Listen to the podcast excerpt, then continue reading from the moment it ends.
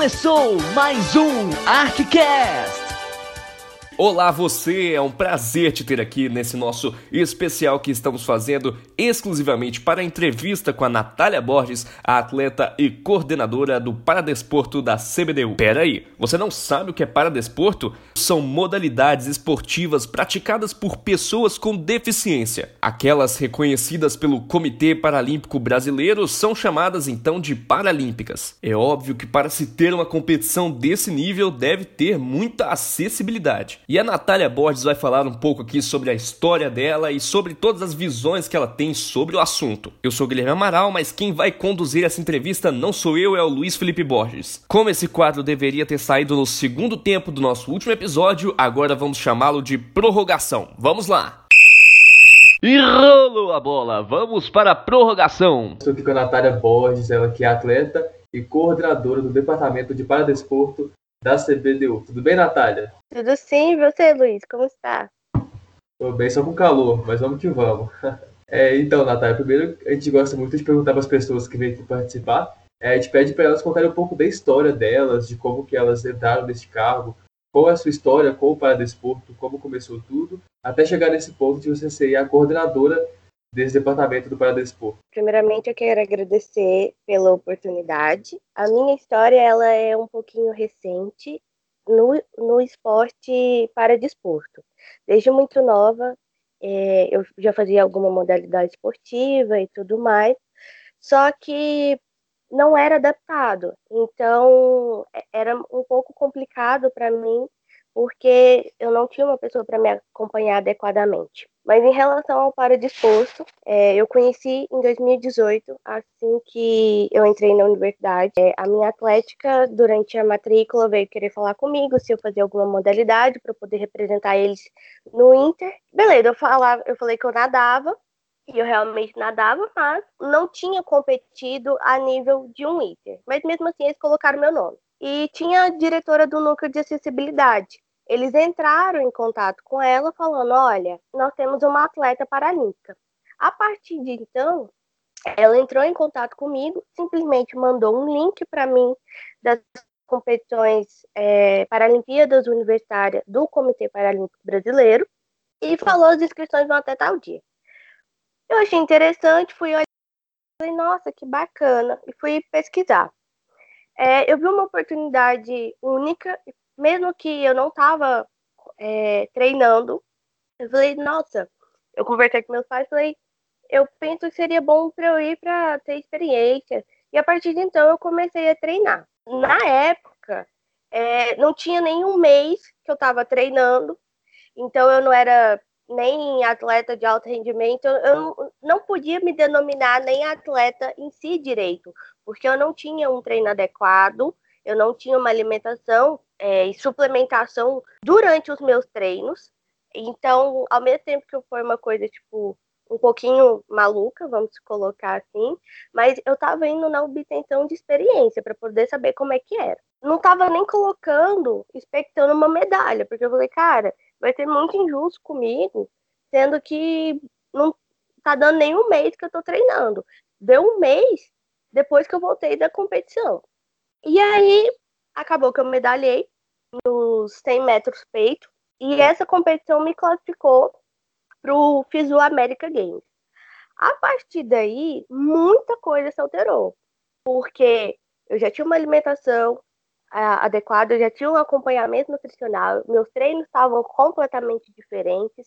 E aí, o, o Fisu América era uma competição internacional. Então, ou seja, para mim era uma coisa bem mais nova ainda, porque eu estava saindo da minha primeira competição indo como amadora mesmo. Já no segundo eu não podia nem me dizer que eu era atleta de alto rendimento, mas que muita coisa já tinha mudado. Essa segunda competição que era o Physio America Games, ela foi uma competição enorme, riquíssima, cheia de culturas, não só riquíssima no sentido de cultura do Brasil, mas de cultura de outros países. Então, isso a torna mais extraordinária. Eu tenho um carinho muito grande por essa competição. E depois teve o Jubes de Maringá. Então, ou seja, as competições que eu estava, a maioria foram universitárias. Eu ainda não tive a oportunidade de pegar um nacional ou um estadual. Só que assim, no ano passado, é, as minhas competições acabaram ficando lim limitadas. Por quê? Porque eu tive uma lesão em Maringá, e aí é isso que eu retorno, de falar que uma pessoa ela não é atleta só para ir competir e tal. Por quê? Eu tinha machucado a minha coluna e o médico falou: não, você não vai competir. Eu tinha travado ela, você não vai competir e tal. E eu fiquei fazendo um tratamento é, com a fisioterapia lá, porque era a primeira vez que a minha faculdade estava dando apoio. Então, eles tinham pago o meu uniforme, tinham pago algumas coisas. E eu falei, cara, como que eu vou chegar lá e falar que eu não competi? E aí, fui fazendo ventosa e tal, e acabei competindo. Só que isso teve seu preço. É, fatores positivos, medalhei, foi a prova que eu falo que mais desafiosa que eu participei, porque eu estava sentindo dor, mas deu tudo certo. Só que, como eu estava muito nova, eu simplesmente pensei que atleta sentir dor podia ser até então normal. Então eu falei, cara, as pessoas sentem dor, então isso é normal, tudo mais. E aí eu não tinha noção do preço que ia ser futuramente. Mas, querendo ou não, eu acredito que foi muito importante para eu conhecer os meus limites, para eu entender como que, é, que atleta, mesmo sendo paralímpico ou não, ele não é no sentido de frescura, que a gente precisa se cuidar direito, né? E que a gente não pode ficar romantizando dor de maneira alguma. Se eu fosse falar do que eu tiro de proveitoso e de positivo nisso, eu sempre tento analisar a forma de uma é, mais otimista possível, é que foi importante para eu entender os meus limites e para eu saber até onde que eu posso ir. Eu descobri a, a minha lesão, o que, que eu tinha e tudo mais, e só pude competir em julho nas Paralimpíadas, na segunda, na terceira edição, desculpa, do, das Paralimpíadas Universitárias. Chegando lá, a gente ficou sabendo que não ia ter mais Jubes para o Paralímpico. E eu fiquei assim, poxa, eu já tinha comprado a minha passagem, porque se eu fosse de ônibus, provavelmente a minha coluna poderia travar de novo, mesmo tendo todo aquele acompanhamento da fisioterapia e tudo mais. Falei, não, vai ter o Júpiter, comprei minha passagem com antecedência. Chego lá, vem essa informação que não teria mais o Paralímpico no Júpiter. Mas por que, que não ia ter? Devido à questão de verba. A competição ela, do Jubes ela é muito grande. Então, você tem que pensar no contexto todo.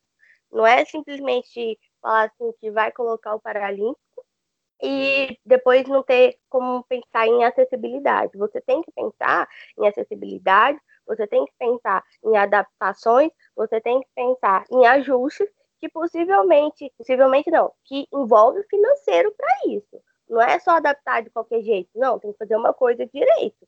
Porque muita gente pensa assim, ah, vamos, vamos ser acessível, só fazer tal coisa. Não, é uma coisa organizada. E aí, é, eu já estava com a minha passagem comprada, tentei, entrei em contato com a CBDU, eles me explicaram por que não ia ter, porque o CPB virou para mim e falou, não, você tem que pedir reembolso para eles. Só que eu lembrei de uma coisa, falei, cara, tem os voluntários. Eu nunca fui com voluntária. A passagem já está comprada e eu não quero perder minha passagem. Até porque passagem de avião é intransferível. Conversei com uma amiga minha que já tinha ido como voluntária, ela me explicou como seria. Falei, eu vou. E da mesma forma que eu entrei completamente de cabeça, assim, como atleta, eu vou como voluntária ver como é que é. Indo como voluntária, eu criei uma. Eu tive a, a oportunização de ver e de entender o evento de uma outra maneira. Porque você tá ali como atleta, é completamente diferente de você estar ali trabalhando, estando colaborando com todo mundo, colaborando com a comissão, colaborando com os atletas. E ali eu era a única pessoa com deficiência que estava ali, a única. Foi um trabalho muito bom de até para eu aumentar ainda mais a minha autonomia, porque eu pude conhecer pessoas que confiaram em mim e eu me senti ainda mais autônoma. Então, eu colho frutos, eu costumo falar que eu colho frutos do Jubes Bahia até hoje, não só nas minhas amizades, nos aprendizados, nas culturas, nos conhecimentos culturais que a gente teve, na, nos compartilhamentos de pessoais e profissionais.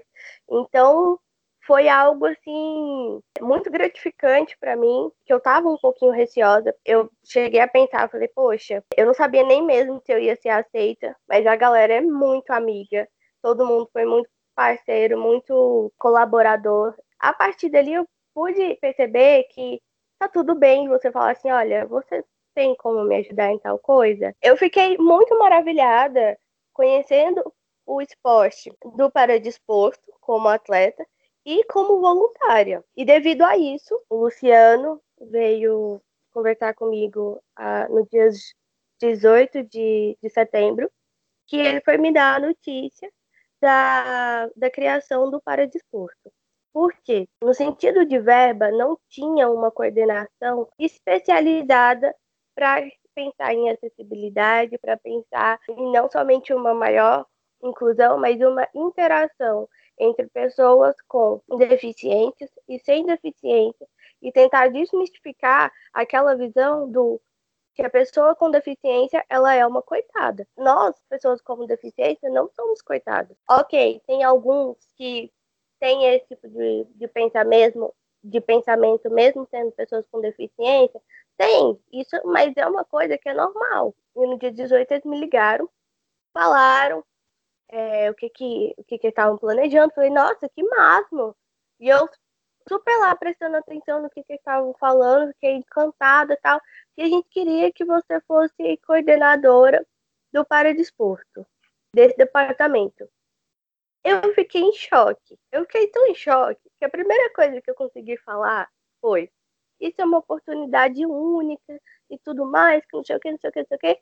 Mas eu preciso ser sincera: eu ainda não tenho carro, eu ainda não dirijo, eu não tenho carteira e eu não posso ficar. Meus pais são pessoas super ocupadas, mesmo que eles poderiam me levar e tal, mas eu não poderia depender deles, já que eles também têm as, as atividades deles. Eles viraram assim para mim e falaram assim: é só isso? Que eu seria o seu impedimento? Eu falei: é. Então, eles viraram: não, a gente vai organizar, a da federação que é o Luzimar, ele vai com você. Então, é, porque eu, eu falei, cara, eu não posso me comprometer com uma coisa que é muito séria, que exige muito empenho, e depois, se caso tiver alguma urgência, como que eu vou ir para lá? Então, eu tinha ficado em choque, mas de uma forma muito positiva, porque eu não esperava de maneira alguma. Não era algo tipo, ai, eu cogitava em algum momento. É, não pensando que eu não sou capaz nem nada, mas exatamente porque eu sou muito nova uh, nesse mundo do paradesporto. Quando teve o Jubes aqui em Goiânia, eu não tinha ideia, eu não sabia, e eu até fico assim, poxa, teve um Jubes na minha cidade e eu não participei. Mas na época eu estava no terceiro ano, então a minha cabeça era estudar, estudar, estudar, estudar. E uma outra curiosidade é que eu não ia estar aqui em Goiânia. Tudo estava indicando para eu me mudar para o Rio Grande do Sul, porque eu iria fazer o quê? Jornalismo lá. Então, eu tenho um carinho muito grande por essa profissão, não é querendo ser puxa-saco de vocês, mas eu tenho um carinho muito grande, pretendo fazer jornalismo. É, meu sonho permanece sendo lá no Rio Grande do Sul, na Federal do Rio Grande do Sul. E devido a isso, quando eu virei atleta, eu simplesmente precisei dar uma modificada. Eu priorizei o esporte, porque como eu tinha me classificado atualmente pela minha universidade, pela UFG, Universidade Federal de Goiás, se eu trocasse, se eu transferisse para outra universidade, eu não poderia competir. Então eu falei, poxa, eu já estou super inserida aqui. E aí, uma coisa que eu falo é, a CBDU e a FGDU conseguiu fazer uma coisa que outras pessoas não iriam conseguir. De, porque eu sou uma pessoa que não é, é ah, eu vou ficar em Goiânia por conta do, dos meus pais. Não, eu não sou apegada aos meus entes queridos. Então, até então não tinha ninguém ou alguma coisa que me segurasse para eu não ir. Mas o esporte falou assim: epa, calma aí, vamos dar uma modificada nisso você quer fazer jornalismo agora ou você quer estar nesse mundo do esporte E, e outra coisa, que. Ai, meu Deus, é, é muita, é muita, assim, detalhes que eu falo assim, cara, nada é por acaso. Eu nasci no dia do esportista. Quando eu era muito nova, eu falava assim, poxa, por que, que eu nasci no dia do esportista? Não tem nada a ver comigo, eu não sou, assim, atleta direito, eu nem tenho as competições, porque eu já nadava, já nadava como amador, mas fazia algum, pegava algumas competições na escola, no colégio, assim, mas era algo totalmente diferente, totalmente, assim, amador mesmo.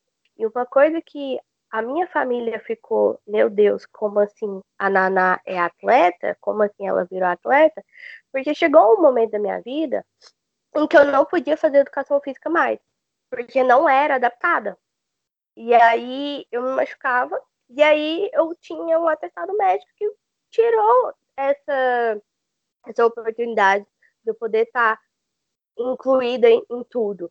E, e, o esporte, ele é muito mais de uma competição. Ele é um aprendizado, ele é uma interação de culturas, ele é disciplina, ele é muita disciplina. No sentido de disciplina, eu desenvolvi através do balé, porque eu fiz balé por muitos anos. Ok, que não é bem considerado um esporte, mas foi muito importante para mim. E aí, é, o esporte, ele tem muitas qualidades, de além de ser uma pessoa que vai simplesmente ali competir, pronto, acabou, ou de uma atividade para perder peso. Ele é uma qualidade de vida. E é isso que a gente precisa pensar e tentar trocar o tabu de que esporte é só futebol e pensar que as mulheres estão inseridas cada vez mais, a, o paradesporto vai ser inserido cada vez mais e modificando principalmente é, essa visão pequena da acerca do mundo das pessoas com deficiência e dessa, às vezes, dessa reclusão de algumas pessoas, que são pessoas com deficiência, mas não querem estar perto de alguns convencionais, convencionais que eu refiro pessoas sem deficiência, porque falar padrão não é uma coisa padrão não, não é, falar normal não é bem legal, porque não existe o normal. Cada um tem a sua diferença, cada um tem a sua pluralidade, cada um tem a sua peculiaridade. Então, ou seja, todos nós somos diferentes. A gente precisa estar ainda mais é, conectados, ainda mais é, ligados e ainda mais é, empáticos para tudo que possa vir. Bacana demais, Natália. Que história interessante. E que bom saber que a gente pode ter um futuro colega jornalista como você. Espero mesmo que você venha para o nosso lado, do lado lado jornalístico, é muito bacana. Ah, gostei demais da sua história. É, agora eu queria saber de você o que você tem feito como, como coordenadora lá na, no CBDU, quais têm sido suas ações e como que você vê o esporte universitário é, para a pessoa com deficiência, como que ele tem sido desenvolvido aqui no Brasil? Em relação como coordenadora, nós estamos trabalhando as possíveis modalidades é algo muito recente, eu não tenho o que falar muito ainda. Então, vem muitas novidades, tem muitas coisas para por vir que eu no momento não posso comentar, mas eu sei que muita gente vai ficar. Ela fez mistério, fez mistério, gente. Ela faz o mistério dela. mas vai valer a pena, eu posso falar que vai valer a pena. E assim, é, o esporte universitário tem muita coisa ainda para crescer, tem muita coisa ainda para ser desenvolvida. Mas é preciso pensar que ele abre portas. Porque, por exemplo, é, falando das minhas experiências pessoais e de experiências compartilhadas com outras pessoas que também estavam no mesmo patamar que eu, de não ter essa adaptação na escola, não ter esse, não estar inserido nesse mundo do esporte e a partir do momento que entra na universidade, em que tem um núcleo de acessibilidade, conhece algumas outras pessoas com deficiência, abre portas. E nas escolas públicas, o que, que a gente percebe? Que esse movimento, essa divulgação é ainda maior. Mas eu falando de uma pessoa que estudou na escola particular, eu não tive essa divulgação exatamente, principalmente pelo fato de estar mais envolvida com o convencional, porque provavelmente se eu estivesse envolvida com mais pessoas com deficiência, provavelmente esse conhecimento de, de estar no esporte poderia ter sido bem, bem antes. Tenho amigas, inclusive, que conhecem, participam das Paralimpíadas Universitárias, de nacional, estadual, enfim, série de outras competições, desde que era criança.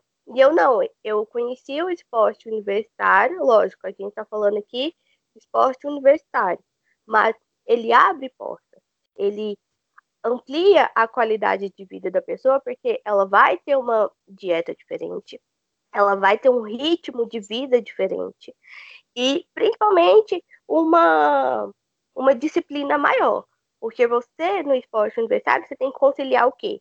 A sua faculdade, porque você tem que estar estudando, e também ter as suas qualidades físicas para poder estar em campo, para poder estar em ação.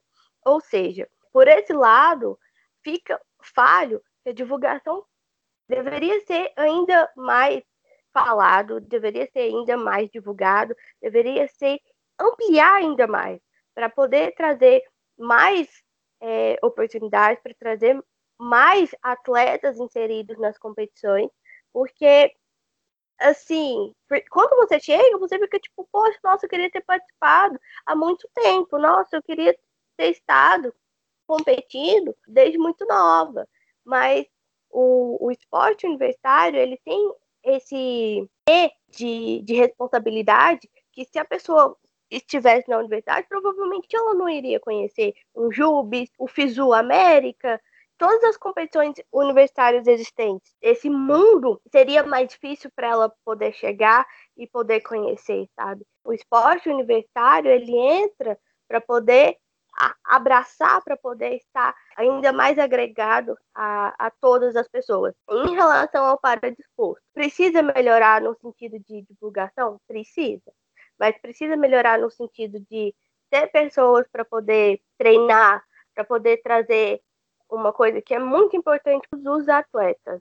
Mesmo que não seja o foco principal da, da pessoa, mas é importante, que é o patrocínio, porque se já é difícil conseguir patrocínio para o convencional, imagine para o paradesporto. É muito complicado você conseguir patrocínio, você conseguir é, verba, porque tem gente que fala assim, ah, não, mas tipo, querendo diminuir as competições que tem é, o paradesporto.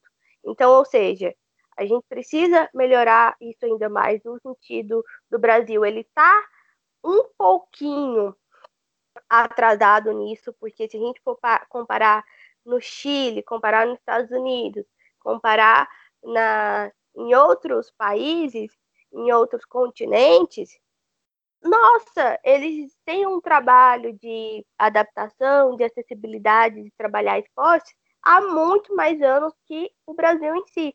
Mas isso se deve ao quê? A falta de conhecimento da existência desses eventos.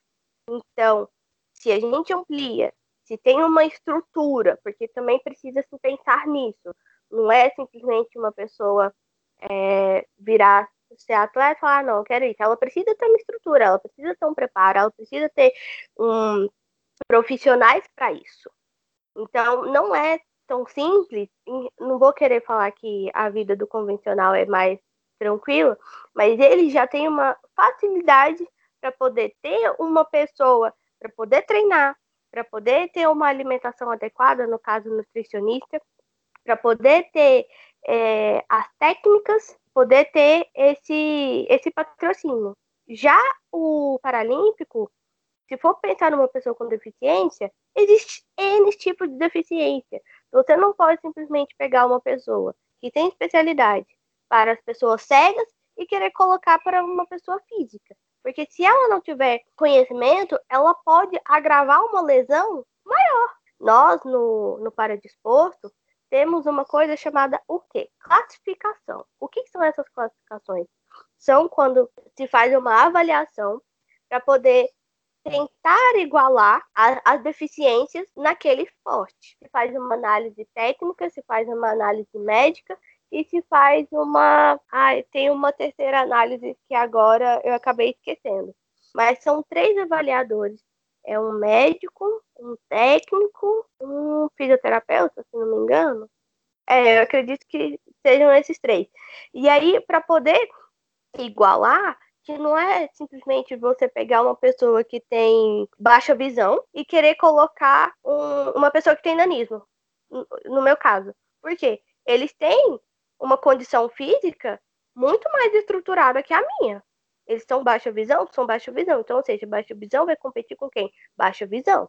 Pessoa com nanismo vai competir com pessoas com nanismo e com outras classes envolvidas é, acredito quem tem mielo também e outras deficiências e afins. Ainda está muito recente a participação do paradesporto nas competições universitárias e no mundo da pessoa com deficiência em si, porque mesmo nós tendo muitas pessoas com deficiência existentes, cadeirantes e tudo mais, ainda não é esse número como nós gostaríamos né? Ainda dá para se ampliar, ainda dá para crescer ainda mais. Bom, o papo tá muito bom, mas a gente vai chegando aqui ao final. Queria deixar agradecer a Natália, ou a Naná, como ela gosta de ser chamada, por ter topado falar um pouquinho com a gente sobre esse assunto tão importante. E deixa aqui também o um espaço para você deixar uma última mensagem, agradecer e falar um pouquinho também com o nosso público. Fique à vontade. Muito obrigado novamente por ter topado participar. Primeiramente, eu queria agradecer, não somente por essa oportunidade de poder falar, mas em poder ampliar o conhecimento do mundo da pessoa com deficiência, o que, que é a pessoa com deficiência, porque às vezes, como eu já havia falado anteriormente, a, o conhecimento ele da pessoa não é porque ela está tendo um, erro, ela está sendo equivocada, não é porque ela quer ou porque é, ela quer aparecer, mas é porque é, é pela ignorância, pelo por não ter acesso ao conhecimento, por não por não conviver e não saber exatamente como que funciona um, o mundo paradesportivo. E a mensagem que eu quero colocar é: todos nós somos diferentes, sim. E através dessas nossas diferenças nós podemos conviver ainda mais e podemos é, aquelas minorias, lógico que isso é uma questão bem mais à frente, mas que eu acredito com muito otimismo que dá para a gente resolver, porque as coisas estão modificando, as coisas estão melhorando, as coisas estão crescendo, é que nós podemos estar ainda mais agregados, podemos ainda estar aprendendo juntos. A pessoa com deficiência e a pessoa sem deficiência, cada um na sua pluralidade, cada um na sua peculiaridade. E aí crescer, evoluir e desenvolver ainda mais como humanos, como pessoas e como simplesmente como seres. E desmistificar esses olhares negativos em relação à pessoa com deficiência. E mesmo que uma pessoa com deficiência esteja em uma, em uma situação em que ela se coloca nesse ambiente, porque não vou mentir, tem pessoas que fazem isso, mas é normal. Precisamos pensar as pessoas com deficiência como o quê? Pessoas. Nós somos pessoas como qualquer outro. As pessoas têm deficiência também têm limitação, seja uma limitação de timidez, seja na limitação de não ter um desenvolvimento bom numa escrita. Cada um tem as, o seu talento, tem a sua característica e a sua marca. Então nós precisamos buscar o que, que é a nossa marca, o que, que a gente se identifica mais, tá bom? É isso que eu quero deixar como mensagem para que as pessoas possam entender que somos pessoas, estamos ligados e podemos aprender juntos cada vez mais. É com essa mensagem que a gente se despede. Muitíssimo obrigado, Naná. Muito obrigado, Luiz Felipe. E obrigado a você, ouvinte. Nós temos nesse momento mais nove episódios do ArquiCast em casa. Se você quiser acompanhar, conhecer mais sobre as atléticas, saber sobre curiosidades e dicas no mundo do esporte, além de notícias, histórias e muito mais, dá uma olhada. E siga a gente, fazemos parte do grupo Arquibancada UFO temos o Instagram arc.ufo e o Twitter arc_ufo. O nosso site é arquibancadaufo.com.br. Te vejo na próxima, até mais.